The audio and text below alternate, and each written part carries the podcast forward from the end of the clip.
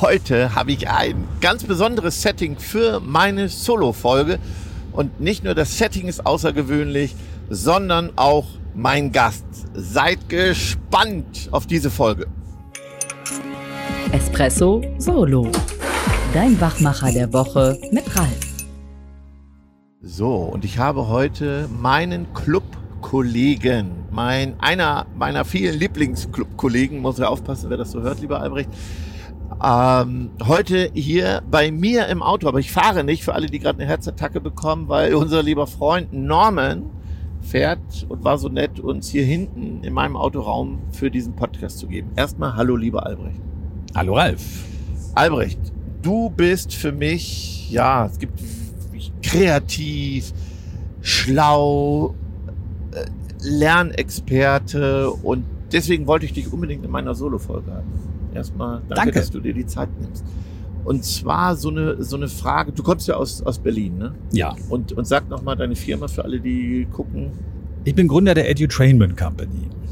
Also Edutrainment ist ein Kunstwort und setzt sich zusammen aus drei Elementen: Education, Training, Entertainment. Und wir sagen immer, das ist unser Algorithmus des Lernens. Ein Algorithmus ist ja ein Rezept für ein wiederkehrendes Problem. Und heutzutage müssen die Leute noch viel mehr und schneller neue Dinge Mhm. lernen. Und dann ist es gut, wenn man da ein Rezept, eine Anleitung hat, die funktioniert ganz unabhängig vom Thema. Das ist die, das ist die Idee, ja, dass wir haben Genau. irgendwann auch angefangen, auf Didaktikmarke umzuschwenken von reiner Inhaltsmarke. Ja, und äh, meine Solo-Folge, lieber Albrecht, ist kürzer als sonst. Du wirst bestimmt nochmal für die ganz große Folge ähm, das Thema vertiefen. Aber ich habe eine ganz konkrete Frage, die mich und meine Hörer drückt. Wenn, wenn Mitarbeiter zu Seminaren geschickt werden, Mhm. dann sind die Chefs frustriert, weil zu wenig bei rumkommt und ja, dann schickt man sie eben vielleicht nochmal. Wir leben ja davon. Ja, das ist sehr schön, ja. Könnten wir jetzt so sagen, aber frustriert uns ja auch. Albrecht, was können die Führungskräfte, die jetzt hören, besser machen oder was sollten sie bedenken, wenn es um dieses Thema geht? Mehr Umsetzung von gelernten Inhalten. Also erstmal sollten Führungskräfte sich überhaupt mit dem Thema Lernen und Personalentwicklung mehr beschäftigen. Also die Führungskraft ist wichtigster oder wichtigste Personalentwicklerin und Personalentwickler im Unternehmen.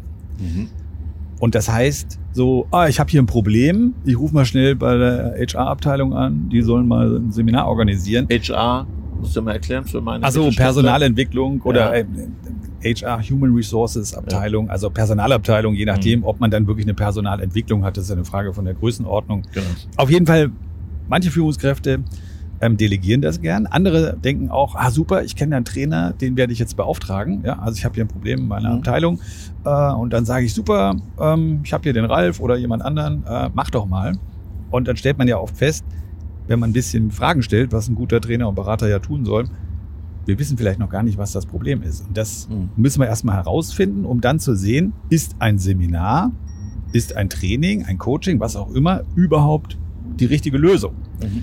Das heißt, da fängt es schon an, dass man sauber analysiert, dann guckt, was eine gute Lösung ist und dann wegkommt von diesem Gedanken, es ist ein Seminar oder ein Training hin zu, wir müssen einen Prozess gestalten. Neudeutsch nennt man das dann Learner Journey, Lernreise oder was auch immer. Ja, also es gibt halt mehrere ähm, Punkte, wo die Leute nicht nur ein Training besuchen, sondern eben auch zum Beispiel einen Podcast hören, Mhm. auf Umsetzungsaufgaben bekommen, Gespräche mit der Führungskraft geführt werden. Das heißt, man wird bei der Umsetzung auch unterstützt und auch ein bisschen gezwungen vielleicht, auch tatsächlich was zu tun. Ja. Jetzt, der Klassiker ist ja, dass ich äh, ein Defizit sehe im Vertrieb, im Verkauf, Reklamationsbearbeitung. Dann gucke ich im Katalog. Also so arbeiten wir ja nicht, aber ich kriege es natürlich auch bei Partnern mit, größeren Unternehmen. Da gibt es einen Katalog, ein, ein großer Seminaranbieter. Dann sucht man sich das Thema Reklamation raus. Ähm, dann, dann meldet man sich da an, dann fährt man dahin, dann gibt es Unterlagen klassisch und ein Trainer, der seine Folien dann auch äh, verteilt. So ist ja das, da sitzt man, wenn man Glück hat, in der U-Form, sonst sitzt man klassisch, wie früher in der Schule. Und ja, und wenn der dann noch lustig war, dann gibst du gute Bewertungen, Essen gut war, ganz wichtig. Nicht überzogen hat, man kann pünktlich nach Hause. Das ist für mich heute noch der Klassiker, wenn ich ehrlich bin. Äh, Wir arbeiten so schon lange nicht mehr, weil es nicht funktioniert. Aber ich erlebe das immer noch. Also ehrlich gesagt ist das schockierend, ähm, dass das immer noch so oft der Fall ist, weil das Mhm. ist so, die, ich nenne das immer Seminartourismus. Mhm, genau. Ähm, da war ich selber mal Nutznießer davon, als ich meine Klar. Karriere in den 90er Jahren begonnen habe. Also es war super. Ja, ob die Leute was umgesetzt haben oder nicht, hat eigentlich niemand interessiert und bist halt normal gekommen. Ja, Ja. also, da, und die waren ja auch alle immer zufrieden. Ähm, ich glaube schon, dass sich da in vielen Unternehmen sehr, sehr viel geändert hat. Aber es hapert oft an der Umsetzung und zum Beispiel in sehr großen Unternehmen ist zwar die Personalentwicklung dann viel weiter, aber sie nehmen die Führungskräfte nicht mit. Ja, genau. Und ähm, ich glaube, das ist ein ganz wichtiger Punkt. Das kann man in jedem Unternehmen umsetzen. Man muss sich da aktiv mit einbringen, auch als Führungskraft. Ich muss zum Beispiel, ich kann doch auch mit meinen Mitarbeitern überlegen, wenn es jetzt um das Thema Reklamation geht, wie läuft unsere Reklamation eigentlich ab? Was äh, ist eure größte Baustelle? Und ich müsste ja wissen, wie es genau sein sollte. Wenn ich das gar nicht definiert habe, Mhm. wenn ich nicht erkennen kann, ob die Umsetzung erfolgreich war, wie soll ich denn dann ein Training oder was auch immer planen? Würde man in anderen Projekten ja auch nicht machen. Ja. ja, also ja, reparieren Sie mal, was ist- kaputt ist, weiß ich nicht. Weiß auch nicht, wie viel es kostet, legen Sie einfach mal los. Also machen wir eigentlich selten, dass wir Aufträge so vergeben. Ja, ja. Was ich ja auch höre, ist, ähm, naja, mehr als die Hälfte konnten wir nicht gebrauchen, weil bei uns ist ganz anders. Jetzt bin ich ja in den Unternehmen genau aus dem Grund, weil es ist immer maßgeschneidert und vor allen Dingen, weißt du, was der Hauptgrund ist? Und du weißt, dass wir einen hohen Preis als Berater und Trainer zahlen, wenn wir von den Familien weg sind. Aber es geht nicht anders. Ich habe ja ein tolles Begeisterungsland, aber ich habe gemerkt, nein, hier kann mir jeder was erzählen. Im, im Unternehmen erleben ist, ist so viel wert und sagen, du, von dem, was du mir beschrieben hast, machst du ja gar nichts. Mhm. Also die Selbst- und Fremdwahrnehmung, das ist für mich das A und O, weil die, die im Seminar sitzen und sagen, ja, der Struppert hat recht, ich mach's ja so, da hast du ja keine Chance im Seminar. Den aber live zu erleben im Unternehmenskontext ist, ist ein riesen Mehrwert.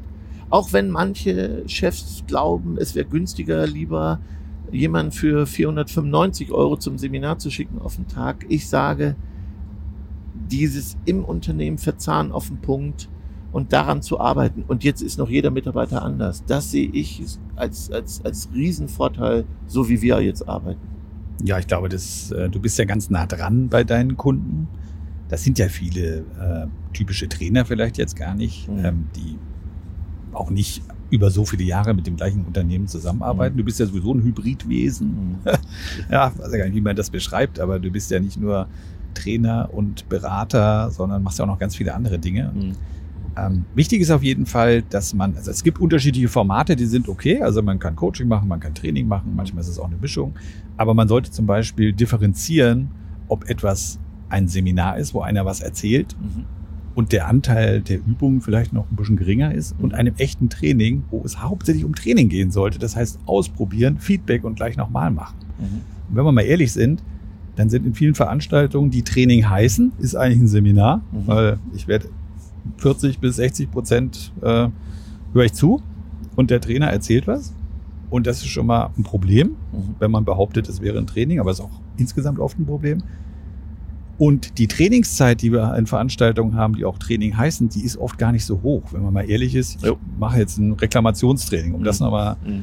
anzusprechen. Wie viele Reklamationsgespräche simuliert der einzelne Teilnehmer, so dass er Feedback bekommt, was gelernt hat und es nochmal machen kann? Oft sind die Trainings so, dass noch nicht mal jeder in der Rolle des Verkäufers dann drankommt, Mhm. weil das Training vielleicht zu kurz ist dafür. Und das wäre mein Appell an Führungskräfte, seid realistischer, guckt euch an, Mhm. was eigentlich bei rauskommen soll. Überlegt mal, wie ihr andere Dinge selber lernt, Mhm. wie eure Kinder lernen. Glaubt ihr dann, dass Leute ihr Verhalten dauerhaft umsetzen, wenn sie zwei Tage irgendwo zugehört haben? Ja. Das, das wird nicht funktionieren. So lernen wir gar nichts. Also die, der, unser Planet sehe anders aus. Viel besser, wenn alle Menschen so lernen würden. Absolut. Aber leider funktioniert das nicht. Ja, Wahnsinn. Ja, ach, es gibt noch so viel zu besprechen, aber es ist ja Solo-Folge und sie ist schon, wir sind schon Sie so. ist so lang. Ja. Wir haben überzogen. Nein, ach Quatsch, alles gut. Nein, ich hätte Lust auch, äh, wir haben ja sogar für den Club 55, ähm, wo wir beide gerade herkommen aus Maastricht, um unseren Kongress vorzubereiten. Wir haben sogar da ein Methodenbuch für uns intern gemacht, Mhm. was ich schon faszinierend finde und darüber würde ich gern mit dir noch mal in einer anderen Folge sprechen, weil diese Methodenvielfalt in vielen Unternehmen gar nicht bekannt ist. Weil ich Ja, glaube, das ist das auch eine gute Botschaft äh, Seminar, Training, Workshop zu differenzieren, Coachings, da Klarheit hinzukriegen. Das wird schon vielen helfen, dass wir sie aufklären, damit sie dann zielgerichteter auswählen können. Das machen wir mal in einer, in einer separaten Folge. So, Das Norman gibt doch ganz schön Gas jetzt hier. Ich bin schon in die Kurve gedrückt worden. So, lieber Albrecht, vielen Dank für den Talk. Ich danke dir. Wir Hat fahren Spaß noch- gemacht. Genau, wir fahren jetzt noch bis Bielefeld, dann bringe ich euch zum Bahnhof und den Rest dann per Zug Norman bis Hannover Richtung Göttingen, Albrecht nach Berlin. Kannst du nochmal so auf Berlinerisch Tschüss sagen? Na klar, das war super gewesen hier, der Podcast, und das hat mich echt gefreut. Jo, ich sag danke, lieber Albrecht. Tschüss.